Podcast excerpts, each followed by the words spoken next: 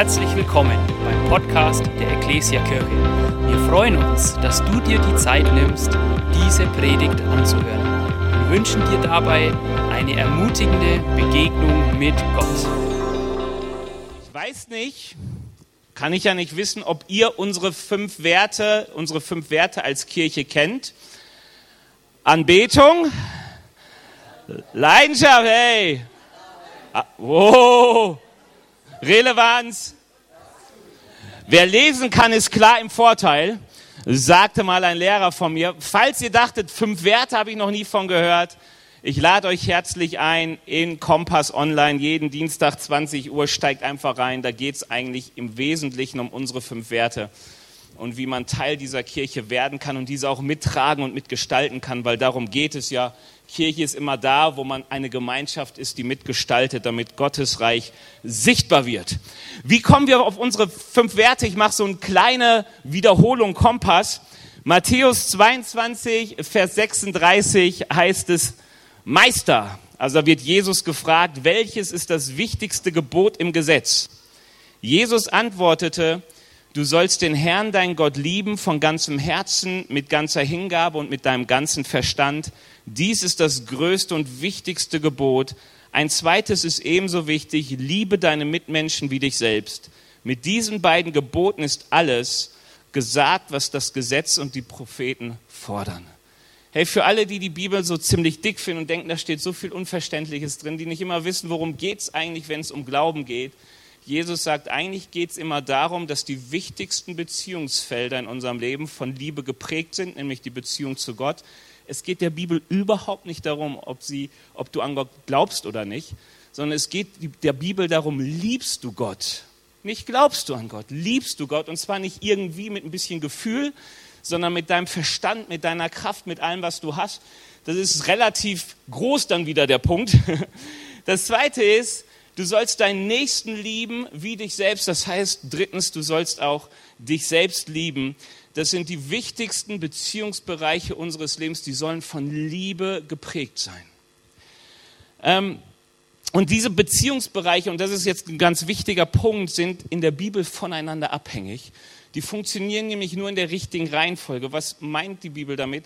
Die Bibel sagt uns, ich muss als erstes mal Gott begegnen und ihm erkennen. Ich muss wissen, wer er ist, damit ich erlebe, wer er ist und damit ich Gott, wie er ist, auch wirklich anfangen kann zu lieben. Ja, ist ja ganz wichtig. Man kann sich oft den Menschen irren. Ähm, aber anfangen zu lieben tust du erst dann eine Person wirklich, wenn du sie so annimmst, wie sie ist und nicht nur den Traum von ihr, den du hast. So, wenn ich nun anfange, Gott zu sehen, wie er ist und ihn anfange zu lieben, wie er ist, werde ich auch etwas erkennen, nämlich wer ich bin.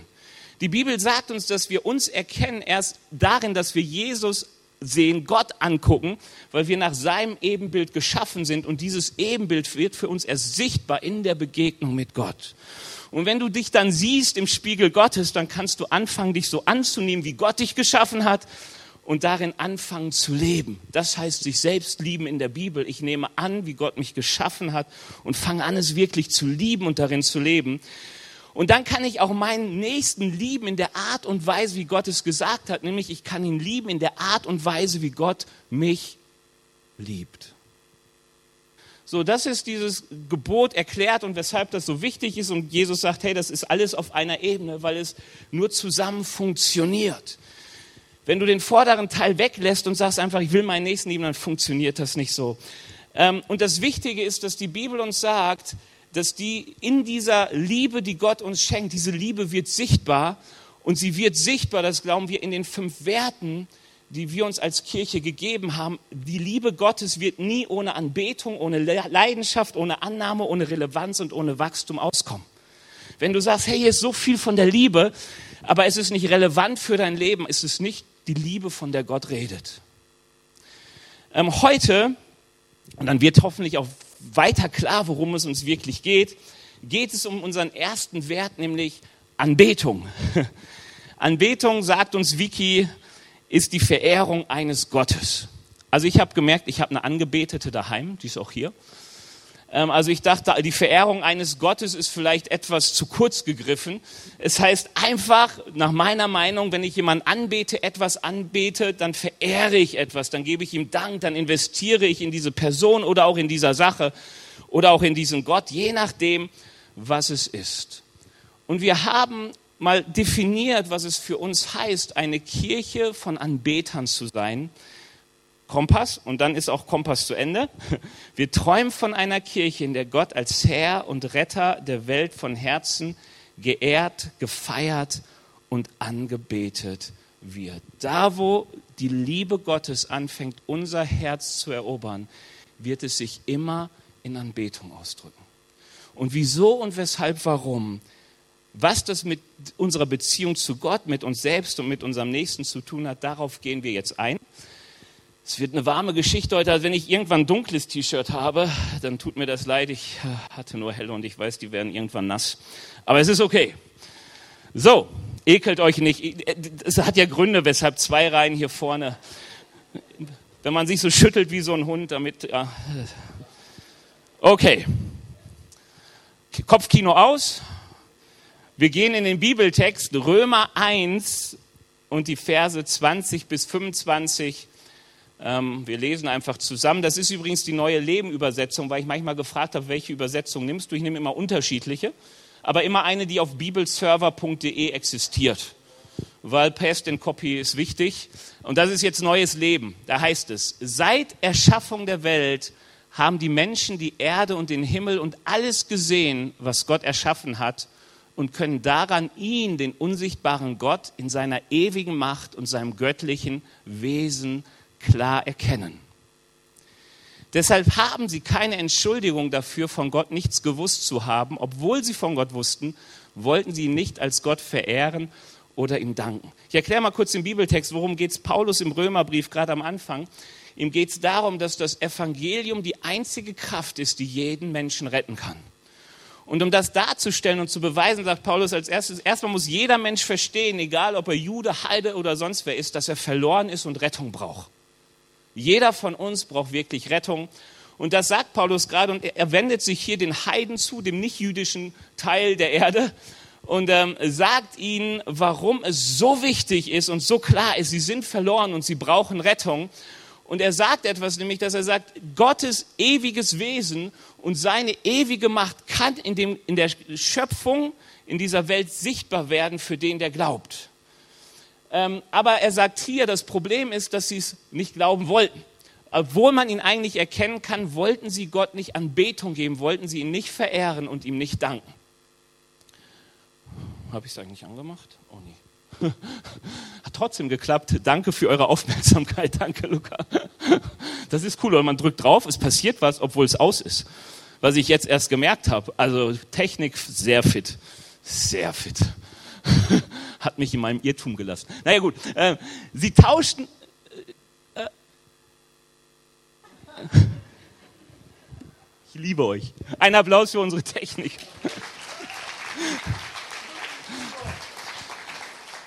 Der Part der Vergesslichkeit, ihr lieben Onliner, ich wollte euch auch herzlich willkommen heißen und wollte euch eigentlich sagen, ruft doch mal einen anderen Onliner an und sagt ihm auch herzlich willkommen auf der Couch, wenn ihr Teil dieses Gottesdienstes seid. Voll schön, dass ihr da seid.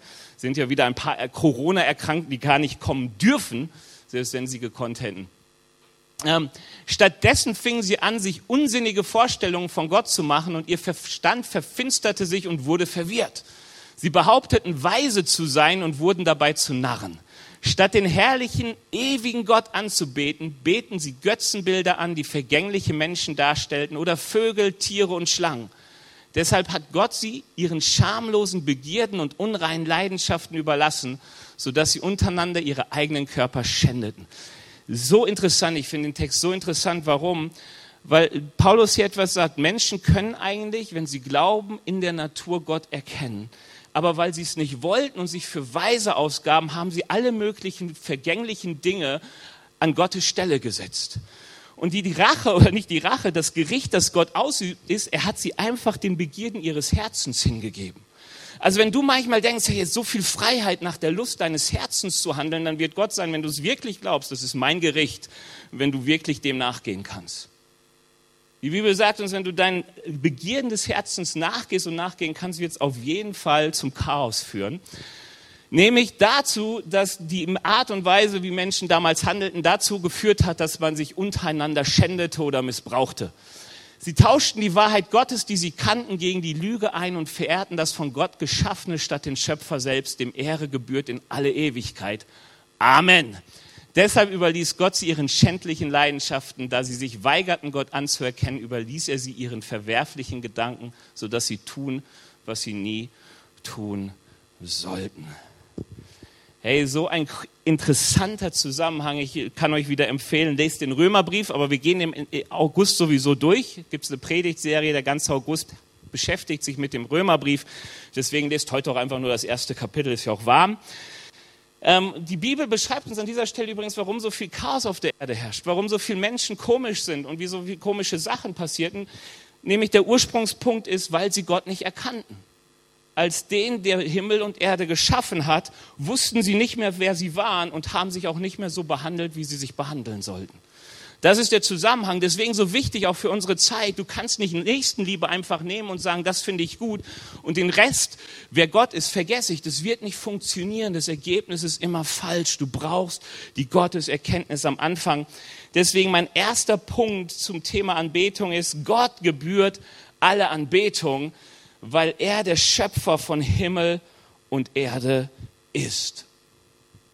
Also, das ist, was Paulus sagt. Er sagt, ähm, der ersten Fehler, den Menschen machen, ist, Gott kann eigentlich erkannt werden. Seine ewige Macht und sein göttliches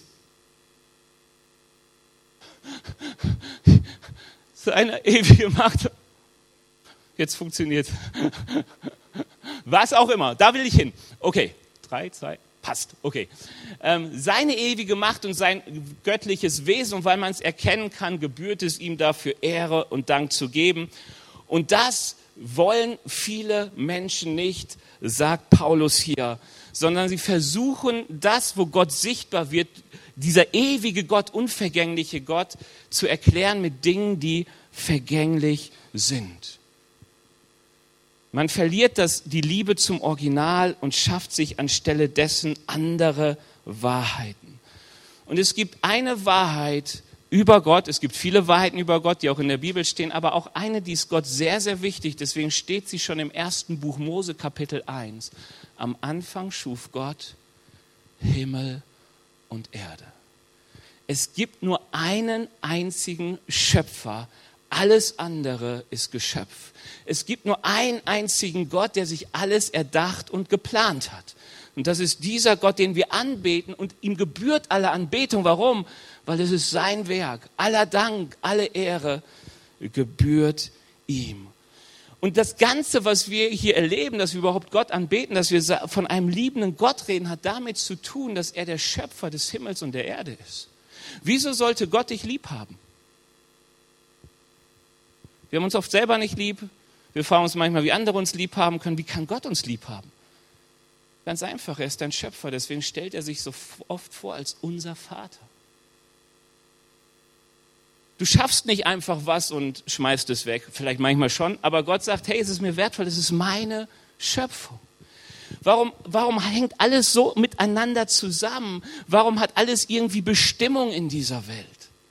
Guck mal, du, du, du zertrittst die kleinen Bienen, weil du denkst, die summen zu viel und was weiß ich nicht und Honig klebt und gefällt dir nicht. Und plötzlich merkst du, du kannst Bienen nicht einfach aus dieser Schöpfung herausnehmen, dann geht alles kaputt. Es ist verrückt, wie detailliert die ganzen Dinge zusammenhängen, wie, wie sensibel unser Ökosystem ist, wie es voneinander abhängig ist, auch wie wir abhängig sind von unserer Schöpfung oder von Gottes Schöpfung, so rum. Ähm, warum fühlst du in dir Bestimmung? Leute, normalerweise fühlen wir Bestimmung. Du kannst von dir sagen, hey, hier wurde ich unter Wert behandelt so, das geht nicht den richtigen Weg entlang. Warum? Weil hinter all dem ein Schöpfer steckt, der uns geschaffen hat. Der Sinn und Plan hatte, der gesagt hat, es ist nicht nur einfach da, sondern es ist, hat eine Bestimmung, es hat einen Zweck. Das ist übrigens der Grund, warum ich glaube, dass heute Wunder geschehen. Weil es gibt nur einen Schöpfer, der alles, was es an Gesetzen in dieser Welt gibt, aufheben kann und sagen kann, ich handle außerhalb von jeglichen naturwissenschaftlichen Gesetz. Wir waren heute Morgen hier zusammen im Fokus. 9.45 Uhr ist immer jeder eingeladen. Wir beten einfach für den Gottesdienst, bereiten uns vor. Ähm, und Becky war da. Becky, ich erzähle dein Zeugnis, ist das okay? Wenn ich es falsch mache, korrigiere mich bitte. Ich will keine Lügen verbreiten. Weißt du, was sie sagt? Und ich habe es mitbekommen. Letzte Woche war hier mittendrin. Auch ein Gottesdienst, wo ich euch einlade. Und ich weiß, Becky stand ungefähr da unten, so mit ihrem Keyboard. Und wir hatten so eine Zeit, wo wir gesagt haben, hey, wenn du einen Eindruck hast, komm nach vorne. Und Tim kam nach vorne und hat gesagt, er hat den Eindruck, wir sollen für Kranke beten. Und Gott will Heilung tun. So, und dann war so ein bisschen alles so, jeder hat halt irgendwie gebetet und so. Und dann habe ich was gesehen, weil ich stand da. Dann habe ich gesehen, wie Tim zu Becky geht und ihr sagt, sie soll die Schuhe ausziehen. Also ich habe nicht genau gehört, was er gesagt hat, ich habe nur gemerkt, sie zieht die Schuhe aus. Und dann habe ich mitbekommen, dass sie irgendwelche Bewegungen so macht. Und irgendwelche, äh, ja, ich war voll dabei. Und dann ein paar Tage später habe ich gehört, was passiert ist.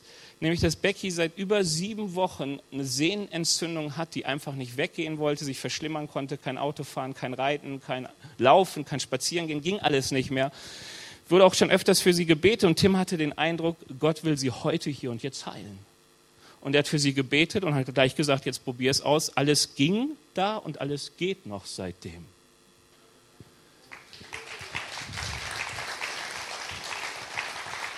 Vielleicht ist es gerade eine gute Zeit, wo Gott heilt, weil ich weiß auch für Alina, die auch hier hat dreifachen Bänderriss gebetet. Der Arzt sagte, OP ist nicht mehr notwendig, die stand nämlich an, alles gut. Funktioniert. Wieder. Gott kann einfach hineinsprechen, weil er der Schöpfer ist. Weil er der Schöpfer ist. Und die Bibel sagt, weil er der Schöpfer ist und alles Geschöpf ist, ihm ist er der Gott, der, dem alle Ehre gebührt. Wenn du ihn aus dem System nimmst, wirst du etwas merken, es kommen trotzdem immer wieder irgendwie Götter an dieser Stelle. Dinge, die wir verehren. Und wir geben Dingen Ehre und wir, wir, wir erhöhen Dinge, die Bibel nennt das Götzendienst. Das kann unsere Weisheit zum Beispiel sein. In unserer Gesellschaft sagen wir doch, hey, die Bibel mit Ewigen zu erklären, äh, die Schöpfung mit Ewigen zu erklären, das macht keinen Sinn. Das ist alles aus etwas geworden, was vergänglich ist. Und wenn du drüber nachdenkst, ist es so unsinnig. Es ist so unsinnig, es ist so unsinnig. Aber du, wir tun genau das, was Paulus hier auch sagt. Wir versuchen, Gott so oft wegzuerklären. Warum? Damit wir ihn nicht anbeten müssen. Also ich frage dich daher, das Wichtigste ist, du musst Gott kennenlernen und lieben lernen als den Schöpfer dieser Welt. Daher meine erste Frage, hast du Gott schon erkannt als den, der Himmel und Erde gemacht hat? Der Himmel und Erde gemacht hat. Oder denkst du immer noch, wir sind so ein Zufallsprodukt und kam irgendwann dazu und dachte, oh ja, habe gerade nichts Besseres vor, werden jetzt meine Kinder, kümmere ich mich mal um diese Welt hey, dann lade ich dich ein, von Gott zu erkennen als den, der Himmel und Erde gemacht hat. Ähm, weil Gott der Urheber aller Dinge ist, gebührt ihm als Schöpfer alle Ehre. Wie funktioniert das? Wie kannst du anfangen, Gott als Schöpfer des Himmels und der Erde zu erkennen? In Hebräer 11, Vers 3, das ganze Kapitel geht um Glauben ähm, steht Folgendes, durch den Glauben verstehen wir, dass die Welt auf Gottes Befehl hin entstand und dass alles, was wir jetzt sehen, aus dem entstand, was man nicht sieht. Nämlich durch Gottes Wort.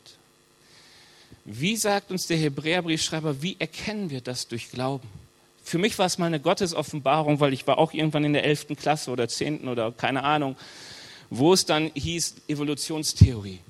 Und dann fängst du dich an und sagst, hey, weil, manches ist ja logisch, du beschäftigst dich, wir sollen ja auch nicht Kinder am Verstand bleiben, den darf man ja benutzen.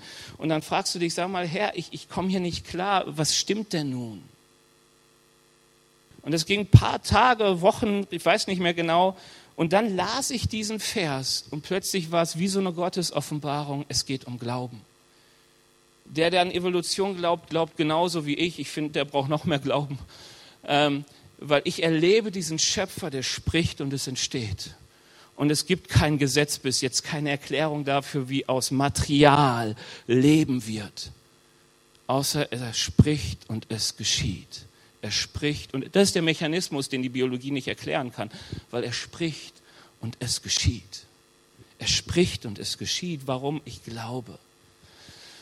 Und wie fange ich an, wenn du sagst, ich habe es noch nicht geglaubt, fang an, diese Stellen zu lesen, wo Gott darüber redet. Und fang mal an, im Vertrauen zu handeln. Die Bibel wird sehen, wenn du anfängst zu vertrauen, dann wirst du merken, wie die Schöpfung sich offenbart als Schöpfungswerk Gottes. Du wirst Gott den Ewigen darin sehen. Genauso wie wenn du sagst, ich will nicht glauben, ihn auch nicht mehr erkennst in der Natur. Also stell dich mal auf sein Wort und fang an und du wirst merken, das geschieht. Ich glaube, das ist der Grund, weshalb es im Vater unser heißt, Vater unser im Himmel, geheiligt werde dein Name. Also nicht das mit der Schöpfung und sehen können, sondern äh, das Vater unser beginnt so, weil es darum geht, Gott alle Ehre zu bringen. Vater, dein Name, du bist der Besondere, du bist der Schöpfer, wir sind alle anderen nur Geschöpfe. Zweiter Punkt, ähm, ich trinke. Ihr trinkt auch. Wir wollen hier nicht dehydrieren oder so. Also falls ihr was da habt, ansonsten nehmt die Hand. Das Welcome-Team geht herum und gibt euch eine Flasche Wasser.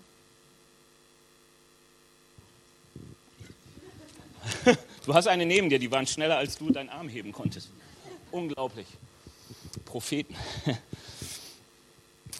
Ähm, der zweite Punkt ist, du bist als Anbeter geschaffen. Und das ist jetzt richtig interessant in dem Text, also ich finde den ganzen Text auch interessant. Sie behaupten weise zu sein und wurden dabei zu Narren. Statt den herrlichen, ewigen Gott anzubeten, beteten sie Götzenbilder an, die vergängliche Menschen darstellen oder Vögel, Tiere, Schlangen und so weiter. Was finde ich so interessant darin? Du kannst nicht anders als anbeten als Mensch. Die Frage ist nicht, ob du anbetest, die Frage ist, was du anbetest. Wir sind als Anbeter geschaffen.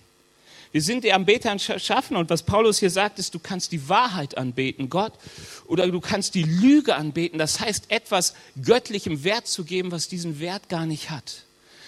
Das heißt, wir Menschen haben die einzigartige Fähigkeit, zumindest wüsste ich nicht, wer diese Fähigkeit in dieser Welt hat, außer wir Menschen, Dingen einen Wert zu geben, der über ihren Gott gegebenen Wert steht, oder Dinge abzuwerten, die unter dem Wert, den Gott gegeben hat, steht. Also die Bibel sagt uns hier, Gott hat einen Wert, nämlich ihm gebührt alle Anbetung. Wir werten ihn oft ab und stellen Sachen über ihn, die wir wichtiger finden.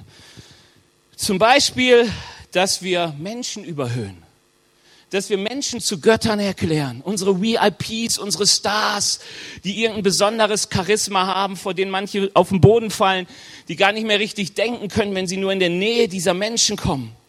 Ich hatte damals in der Nähe so einen Nachbarn, wo ich dachte, also der, der, der, der anbetet sein Auto. Immer wenn so richtig die Sonne rauskam, wurde sein Auto aus der Garage gestellt und das glänzte schon ohne Ende. Und dann wurde so betrachtet mit so einem Tuch und immer Stunden die Flecken poliert, die wahrscheinlich am Ende sein Spiegelbild waren und deswegen auch nicht weggingen.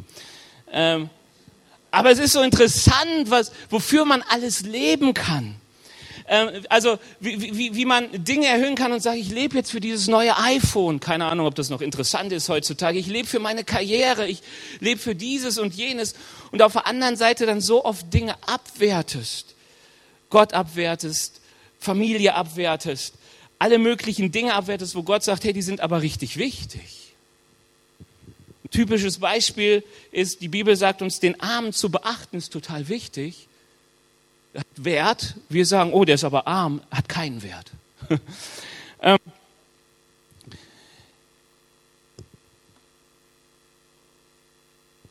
die Bibel sagt uns, dass wir es anders machen sollen, nämlich weil Gott, wir erkennen Gott als dem, der alle Anbetung gebührt, sollen wir auch Gott alle Anbetung geben, nämlich in der Weise, dass er in allem, was wir tun, es immer um seine Ehre geht, immer um den Dank an ihm geht, immer darum, dass er groß gemacht wird. So richtig krass formuliert von Paulus in 1. Korinther 10, Vers 31, was immer ihr esst und trinkt oder tut, das tut zur Ehre Gottes. Hey, man kann zur Ehre Gottes trinken, man kann zur Ehre Gottes essen, man Gott handeln zur Ehre Gottes. Ähm, ich habe einen Artikel zufällig letzte Woche gelesen. Ähm, Anbetung bedeutet immer Hingabe an Gott. Okay, über den wollte ich wollte über Patrick, Patrick Gralsinger oder wie auch immer, der ist, ist ein Ami, ist kein Deutscher keine Ahnung, wie man ihn wirklich ausspricht, habe ich einen gelesen. Wer hat schon mal von ihm gehört? Okay, es ist seit elf Monaten der Manager von Intel Und er stand in der Zeitung, weil er mit 179 Millionen Dollar Jahresgehalt äh, so mit seinem Verdienst nicht ganz auf unserer Augenhöhe ist. Und scheinbar auch der bestverdienste Manager weltweit ist im Moment. Also er hat genau elf Monate für Microsoft bis jetzt gearbeitet und dafür circa 179 Millionen Dollar bekommen. Das ist ein guter Stundenlohn, wenn man das mal ausrechnet. Aber was ich so interessant fand, war in diesem Artikel stand etwas über ihn, nämlich wie er sich betrachtet. Und folgendes, folgendes steht da. Ähm, Patrick Gelsinger hat als Angestellter 179 Millionen Dollar in nur einem Jahr Arbeit verdient. Der Vorstandsvorsitzende des Chipkonzerns Intel ist damit derzeit der bestverdienste Manager der Welt. Gelsinger wollte in seinem Leben eigentlich evangelischer Pastor werden, aber ich merkte, dass der beste Ort, mein Leben in den Dienst zu stellen, ist der Arbeitsplatz. Und tatsächlich, als ich alles zu seiner Ehre tat, wurde das die Aufgabe für mein Leben. Gelsinger erklärt das so, du betest, dass alle Investitionen absolut richtig getätigt werden, dass alles nach höchsten ethischen Maßstäben geschieht und man das absolut Beste bei seiner Arbeit tut. Und weiter, am Ende weiß man, man verherrlicht Jesus, ich werde von Intel bezahlt, aber ich arbeite für Christus. Und ähm, dann steht auch so, dass ihm voll wichtig war, ich, der Artikel war ein Artikel, dann müsste ich nicht predigen, aber er schrieb so, wie ihm wichtig ist, dass Menschen wirklich zum Glauben kommen, wie viel er dort investiert, auch in seiner Stadt, dass Menschen Jesus kennenlernen, dass er hier in Deutschland den Standort in der Nähe von Wittenberg gegründet hat, weil es eine Nähe zu Luther hatte und er das gut findet und so. Sau interessant. Ähm, ich kenne ihn natürlich auch nur aus dem Artikel, aber ich dachte, genau darum geht's. Egal was ich tue, ob in der Arbeit, privat, wo auch immer, ich soll es tun zur Ehre Gottes, zu seiner Ehre. Und ich glaube, dass wir manchmal auch als Christen immer wieder nachdenken müssen, lebe ich eigentlich zu seiner Ehre oder ist auch mein Glaube nur Vorwand? Woran wirst du es merken? Du wirst merken, ob du am Ende versuchst, Gott dienstbar zu machen für deine Wünsche, für das, was in deinem Herzen ist, oder ob du deine Wünsche und was du hast, deine Macht, versuchst dienstbar zu machen, damit er alle Ehre bekommt. Hey, ich glaube, das ist so oft wirklich ein großes Problem in unserem Leben, weil unser Herz uns so oft betrügt. Und du denkst, ich diene Gott, aber am Ende merkst du, dein Gebet, alles, was mit Gott zu tun hat, ist die Frage, segnet Gott mich? Und das, was Anbetung bedeutet, heißt, nein, ich stelle alles, was ich habe, in seinen Dienst. Zu seiner Ehre Es ist nicht wichtig, was am Ende mit mir passiert. Ich darf mein Leben verlieren, wenn es zu seiner Ehre ist. Das sagt Paulus dann in Philippa. Er sagt, hey, ob ich sterbe oder lebe, egal, alles zu seiner Ehre. Alles zu seiner Ehre. Und das Wichtige ist, wenn du das anfängst in deinem Leben umzusetzen und sagen, ich erkenne dem, den alle Ehre gebührt, deswegen will ich für ihn leben, dem alle Ehre gebührt, dann wirst du merken, wie Gott in deinem Leben anfängt, die Dinge nach ihren Werten zu ordnen, wieder richtig zu stellen. Dass das, was wir oft überhöhen, wieder den richtigen Wert bekommt. Das, was wir unterhöhen, erniedrigen, wieder auf die richtige Höhe kommt, wieder den richtigen Wert bekommt. Ich glaube, dass wir echtes Glück nur finden, wenn wir uns Jesus wirklich mit allem voll und ganz hingeben. Warum? Deine Identität ist es, Anbeter zu sein, und zwar den, Anbet, den zu anbeten, der Himmel und Erde gemacht hat. Das ist unsere Identität. Darin finden wir uns wieder. Wenn du das bisher nicht wusstest, sage ich dir, erkenne dich darin. Gott hat dich geschaffen als jemand, der ihm alle Anbetung zukommen lässt, weil er der ist, dem alle Gebetung, Anbetung gebührt. Er ist der Schöpfer, wir sind die Geschöpfe. Das definiert, wer wir sind. Und dadurch, in dieser Weise können wir Gott anbeten. Ich finde es richtig cool. In David, David 1. Samuel 30, Vers 6 heißt es, David befand sich in einer schwierigen Lage. Seine Leute sprachen schon davon, ihn zu steinigen. Also wenn das nicht mal eine schwierige Lage ist, wenn die Leute sagen, okay, wir bringen dich jetzt um, weil äh, du hast einen Fehler gemacht. Denn alle waren erbittert über den Verlust ihrer Söhne und Töchter. Da suchte David Zuflucht bei seinem Gott und das Vertrauen auf den Herrn gab ihm, dem, gab ihm wieder Mut und Kraft. Hey, ich glaube, das ist so ein wichtiger Teil von Anbetung, dass wir Gott suchen und in Gemeinschaft mit ihm leben. Das, was wir von Anbetung reden, ist Teil des priesterlichen Dienstes. Es ist jetzt vielleicht mehr für die, die schon länger dabei sind und denen diese ganzen Worte nicht fremd sind. Ähm, aber Priester waren Menschen, die auf der einen Seite alles taten, um in Gemeinschaft mit Gott zu sein. Das Alte Testament, da steht es beschrieben und das Alte Testament ist ein Schatten von dem, was wir sind. Also daran kannst du viel erklären und sehen. Also die Priester taten alles dafür, in der Gemeinschaft mit Gott zu sein und zu bleiben. Das war ganz wichtig, dass sie ihre Stimme hörten, seine Stimme hörten, dass sie seine Nähe suchten, dass sie ihn Anbetung und Ehre brachten. Und wie das geschehen soll, war sehr klar vorgeschrieben im Alten Testament. Es ist unsere Rolle, es ist unsere Aufgabe, es gehört zu unserer Identität, Gott zu anbeten und darin wirklich Freude und Frieden und Glück und Lebensfülle zu finden. Es ist deine Identität. Es ist nicht die Identität des Lobpreisteams. Es ist unsere Identität. Was für ein Geschenk. Letzter Punkt. Mann, oh Mann. Warm. ähm, also, nur kurze Wiederholung. Wer ist Gott? Gott ist dem, dem alle Anbetung gilt. Das ist das, wo wir Liebe zu entwickeln sollen. Wie findest du Liebe zu ihm? Wie drückt sich die Liebe aus? In seiner Anbetung. Zu suchen, zu gucken, wer ist, was ihm gefällt und ihm dafür Dank zu opfern. Übrigens, das ist mir schon aufgefallen, so, ich habe mich mit meiner Frau gestern, wir sind nach Prag gefahren und zurück, lange unterhalten, kommt auch mal vor. Weißt du, und ich sagte etwas, wir haben uns darüber unterhalten, wie wichtig ist Gott Gehorsam. Wie wichtig ist Gott, dass wir tun, was er sagt und was er möchte. Wisst ihr, wie wichtig? Im Neuen Testament, wenn wir in Christus sind, es geht um fast nichts anderes in der Bibel, auch nicht im Neuen Testament. Meine Jünger sind die, die lehren, alles zu bewahren, was ich ihnen geboten habe. Das heißt es nicht nur zu kennen, sondern es zu tun. Liebe drückt sich in Gehorsam aus, aber warum? Weil ich möchte dem gefallen. Er ist aller Anbetung wert. Ich will ihm gefallen. Es ist die Art und Weise, wie ich geschaffen wurde, dass ich so lebe, dass es ihm gefällt. Deswegen ist Liebe gleich Gehorsam, das, was du in der Bibel findest, wenn du dich fragst, wie finde ich denn wie, wie sehe ich denn, dass ich Jesus liebe an dem Gehorsam ihm gegenüber? Warum sagt uns die Bibel das und ich dir? Weil die Bibel uns so oft sagt, wenn es um Anbetung geht, dass wir uns selbst betrügen, dass wir denken, wir verehren Gott, aber eigentlich verehren wir nur uns. Eigentlich haben wir nur Götzenbilder geschaffen und gar keine Erkenntnis des echten Gottes. Und wenn du da Dinge bei dir merkst, dann fang an, Gott um Hilfe zu bitten und sagen, Herr, ich will es so tun, wie du es in mich hineingelegt hast. Ich will dich wirklich anbeten. Jetzt komme ich aber wirklich zu dem echten Punkt, den ich eigentlich sagen wollte. Gottes Anbetung hat hinterher Auswirkungen auf die Art und Weise, wie ich mit meinem Nächsten umgehe. Das ist das, was ich auch so interessant finde an Römer. Er sagt, weil sie Gott nicht die Anbetung gaben, haben sie am Ende auch sich gegenseitig missbraucht. Sie haben schlussendlich sich gegenseitig ausgenutzt. Was danach kommt, ist das ganze Thema Homosexualität, wo er sagt, hey, sie haben gegenseitig ihre Begierden Lauf gelassen und Frauen mit Frauen entbrannt und Männer mit Männern entbrannt ist für die Bibel typisch dafür, wenn Menschen Gott nicht mehr sehen und gottloser werden.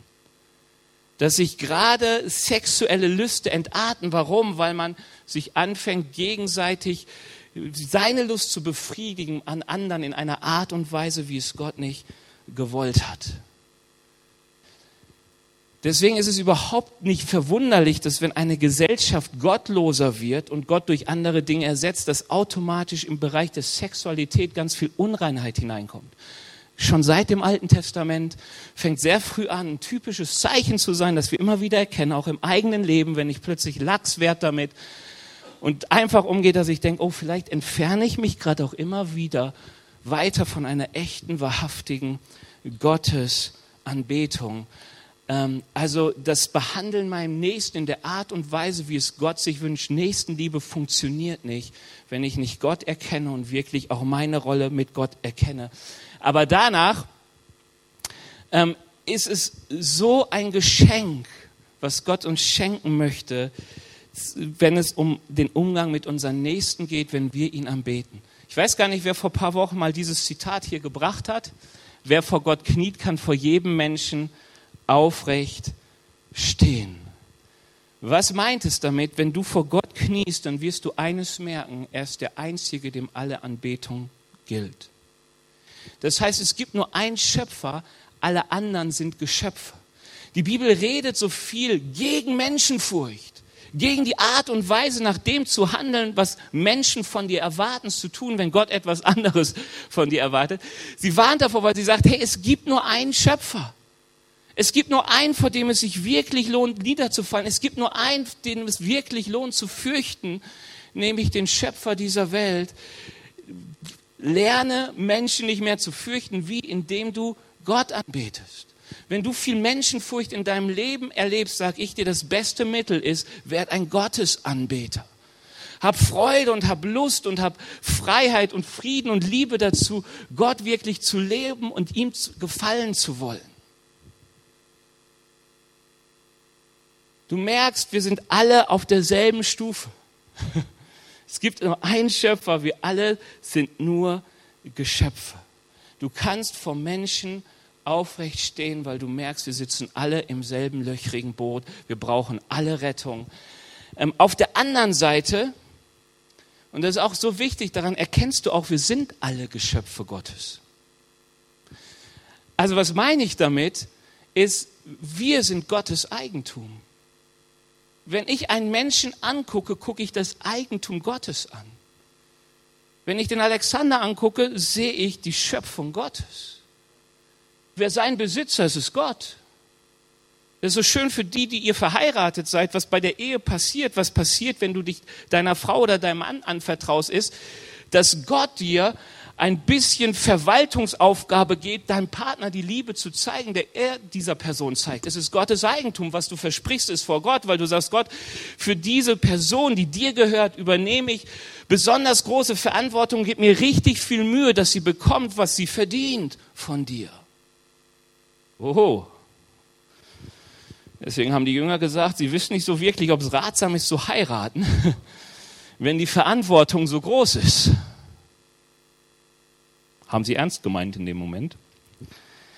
Ähm, und die Bibel sagt uns etwas, dass die Art und Weise, wie wir Menschen behandeln, ein Ausdruck unserer Anbetung sein soll. Ich möchte euch mal zwei Verse dafür geben. Das eine ist Sprüche 14,31. Wer den Arm unterdrückt, verhöhnt dessen Schöpfer. Wer dem Hilflosen beisteht, der ehrt Gott. Seid barmherzig, wie euer Vater im Himmel barmherzig ist. Was passiert hier? Die Bibel sagt uns, ich fange Gott an zu beten an und ich erlebe, wie Gott mir gegenüber ist. Und so wie Gott mir gegenüber ist, soll ich meine Nächsten behandeln, weil das ist die Art und Weise, wie Gott Wert definiert, auch meinen Wert definiert. Da gibt es tausend andere Bibelstellen. Immer wirst du merken, dass wir uns Beispiel nehmen sollen an der Liebe Gottes, wie er uns liebt, so sollen wir lieben so wie mir vergeben wurde, so soll ich dem anderen vergeben. Was für eine Herausforderung, wenn man Gott vorher nicht begegnet ist und nicht erlebt hat, wie es ist, wenn er einen wirklich beschenkt. Und deswegen, ich lade dich ein, die Lobpreisband darf nach vorne kommen. Ich lade dich etwas, ich lade dich zu etwas ein. Wenn du sagst, eigentlich will ich ein Anbeter Gottes sein, fang vorne an. Sag Gott, ich möchte dich erkennen als dem Schöpfer des, des, Himmels und der Erde. Ich möchte dich erkennen als dem, dem alle Ehre und allem Lob gebührt. Ich will dich erkennen in der Schöpfung. Ich möchte dich preisen für das, was ich sehe. Weißt du, das ist so ein Geschenk. Lobpreis ist ja oft, Gott tut in mir etwas Gutes und deswegen fange ich an zu preisen. Anbetung hat immer damit zu tun, ich erkenne etwas vom Wesen Gottes, das ich nie ändern kann, sodass ich in jeglicher Lage, ob es mir gut oder schlecht geht, Gott anbeten kann, weil ich sage, du bleibst und bist der Schöpfer aller Dinge, dir gebührt alle Ehre. Also fang an damit, Gott darum zu bitten, dass er sich dir zu erkennen gibt als Schöpfer des Himmels und der Erde. Und wenn dann alles gut läuft, solltest du mehr und mehr darin wachsen, ihm die Ehre und das Lob und den Dank zu geben, die, die, dem, der ihm dafür gebührt. Das ist ganz wichtig. Du siehst es und du fängst an zu sagen, Gott, es ist, Anbetung ist manchmal so schwierig mit Worten auszudrücken.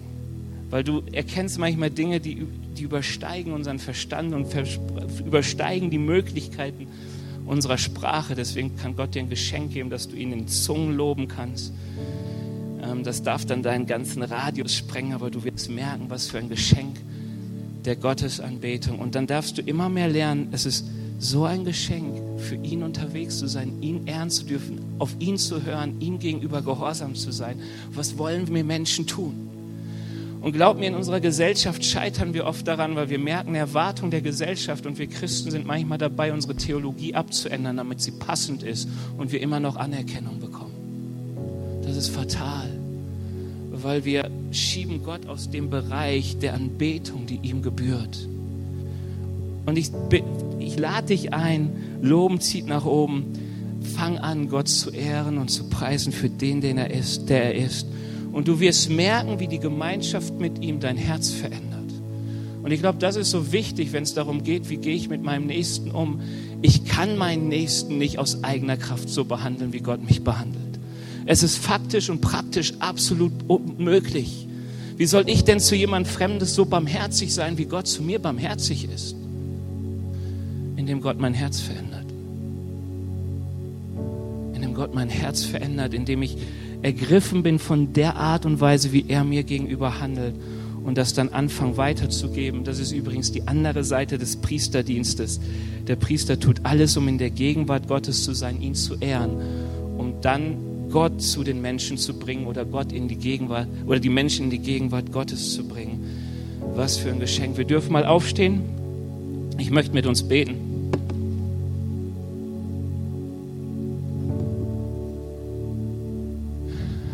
Will dich einladen, hineinzukommen in die Identität, die Gott dir gegeben hat.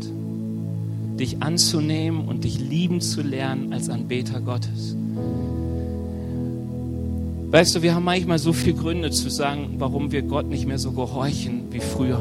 Wieso wir manchmal sagen, sollte Gott wirklich gesagt haben, wenn du manchmal das Wort Gottes in Frage stellst, wenn es um Gehorsam geht, das wirkt jetzt so schwierig und so, ach, das ist doch nichts für mich. Glaub mir, der Teufel spricht immer, sollte Gott wirklich gesagt haben.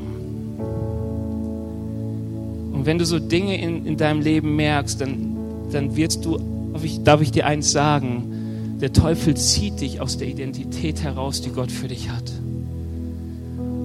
Und was Jesus möchte, ist, dass du in deine Identität hineinkommst, in die Art und Weise, wie er dich geschaffen hat, rein und heilig vor ihm zu leben, als Anbeter Gottes. Und das ist eine Anbetung, die so abfärbt auf unser Umfeld. Und ich will für dich beten, wenn du sagst, dass du ähm, so ein Anbeter Gottes sein möchtest, dann brauchst du diesmal keine Hand zu heben, du musst keinen Schritt nach vorne tun. Was so wichtig ist, du musst dein Herz öffnen. Und wozu ich dich einladen möchte, ist, dass du das, was du dir wünschst, Gott gegenüber ganz persönlich formulierst an deinem Platz. Dass du vielleicht um Vergebung bittest und sagst, Herr, es tut mir leid in der Art und Weise, wie ich bis jetzt Anbetung gelebt habe. Dass es fast immer nur ein mündliches Bekenntnis war ein Versuch, einen Weg zu finden, dass man selbst gesegnet wird. Und dass du anfängst, Gott zu danken für die Person, die er ist, dass er Himmel und Erde gemacht hat, dass er dich gemacht hat, dass er Dinge sehr gut schafft. Dass du vergibst, wo du Menschen anders behandelt hast, um Vergebung bittest und wir wollen einfach mal gucken, was Gottes Geist tut. Ich lade dich auch ein, wenn du möchtest, dann zum Gebetsteam zu kommen, das dort ist, das wieder persönlich für dich beten kann. Vielleicht ist auch heute Morgen ein guter Raum für dich zu sagen, ich, ich will mich diesem Schöpfer als Anbeter anvertrauen. Ich will nicht nur irgendwie mit ihm unterwegs sein, nicht hier und da mal einen Gottesdienst besuchen, sondern ich will vor ihm niederfallen und sagen, Herr, mein ganzes Leben. Essen, trinken, tun, reden, Worte ich will, dass es dich ehrt. Herr Jesus, ich danke dir dafür, dass wir dich verehren dürfen und erst recht, dass wir dich erkennen dürfen. Herr Jesus, danke, dass du der Schöpfer des Himmels und der Erde bist, dass ein Wort von dir aus dem Nichtseinenden das Seiende schafft. Herr Jesus, danke, dass wir vor dir niederfallen dürfen und dass es uns so viel Freiheit schenkt dass wir dich als einzigen erkennen dürfen, als dem, der alle Anbetung gilt und dass wir frei werden dürfen. Herr, und ich bitte dich, dass du uns frei machst vor Menschenfurcht. Herr Jesus, du siehst, wie oft wir Menschen gefallen wollen und wie oft wir Dinge tun, obwohl wir wissen, sie sind nicht gut in deinen Augen. Wie oft wir uns selbst belügen, weil wir Menschen fürchten. Herr Jesus, ich bitte dich, dass du Freiheit schaffst, neue Freiheit, dich zu anbeten. Und dass du die Furcht nimmst, dass du Furcht zerbrichst. Herr, dass wir uns wie David in, in deiner Gegenwart stärken können. Herr, dass der Zuspruch, den wir suchen, dein Zuspruch ist.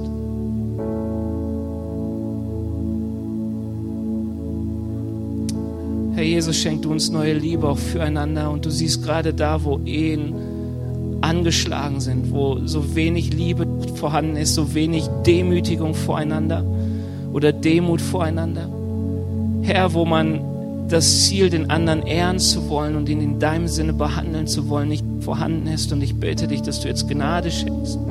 Wirklich auch einen neuen Raum für Buß und für Vergebung.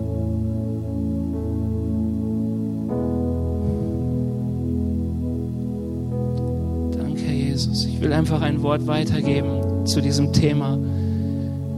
Lieben fängt immer bei dir an. Du brauchst nicht dein Gegenüber, das dich bestätigt, um dein Gegenüber lieben zu können oder lieben zu dürfen. Gott möchte dich füllen in seiner Gegenwart, dass das, was er dir an Liebe gibt, aus diesem, ja, aus dieser, dieser, diesem, aus dieser Quelle du wirklich den anderen liebst, auch wenn er dich schlecht behandelt. Eheheilung funktioniert nie, solange wir den anderen anklagen. Der andere darf zur Umkehr kommen, wenn wir anfangen, ihn zu lieben. Und wir dürfen darum bitten, dass er das tut. Aber du darfst von dir aus der Kraft, die Gott dir gibt, handeln und nicht aus dem Spiegelbild, das der andere dir ist. Weißt du, es ist so ein Fehler in unserer Welt, dass wir nur lieben die Menschen, die uns das Richtige spiegeln. Weil du sollst Menschen nicht lieben aufgrund dessen, was sie dir spiegeln, sondern aufgrund dessen, dessen was Gott dir widerspiegelt. Und ich bitte nochmal für Ehen und wenn du merkst, dass deine Ehe angeschlagen ist, dass du wenig gute Gefühle für deinen Ehepartner, deine Ehepartnerin hast, wenn du merkst, da sind tiefe Verletzungen in dir, hey, mach es zu deinem Gebet, fang an, Gott zu beten, dass er neuen Freiraum in deinem Herzen schenkt zu lieben. Herr Jesus, danke, dass du uns Geschenk der Ehe gegeben hast und dass es der intimste und wertvollste und, und stärkste Ort ist, wo wir deine Liebe einem anderen Menschen zeigen können. Herr Jesus, du siehst, wie oft uns Verletzungen niederdrücken und unser Leben erschweren und uns manchmal so von davon abkommen lassen, den Wert des anderen zu sehen. Und ich bitte dich, Herr Jesus, dass du neue Gnade schenkst, auch gerade an diesem Tag, an diesem Morgen auch neue Hoffnung schenkst. Herr Jesus, wir wissen auch, Becky wurde öfters für gebetet, aber dann kam der Durchbruch und wir wollen an Durchbrüche glauben. Und ich bete dich, Herr Jesus, dass du Herzen jetzt heilst, dass die Verletzungen an dir abgegeben werden und nicht der andere dafür angeklagt wird. Herr Jesus, dass du neue Kraft schenkst, neue Liebe schenkst, so wie sie vor dem Altar war. Herr Jesus, ich bitte dich um deine Gnade und danke dir, dass dir unser Herz gehört, dass dir unser Leben gehört. Wir leben zu deiner Ehre. Herr, du sollst verherrlicht werden, nicht wir. Herr, es geht um dein Glück, es geht darum, dass du gut dastehst, nicht wir. Herr Jesus, danke, dass wir in dieser Weise zu dir kommen dürfen und dass du Gnade erweist dem, der sich demütigt vor dir. Danke.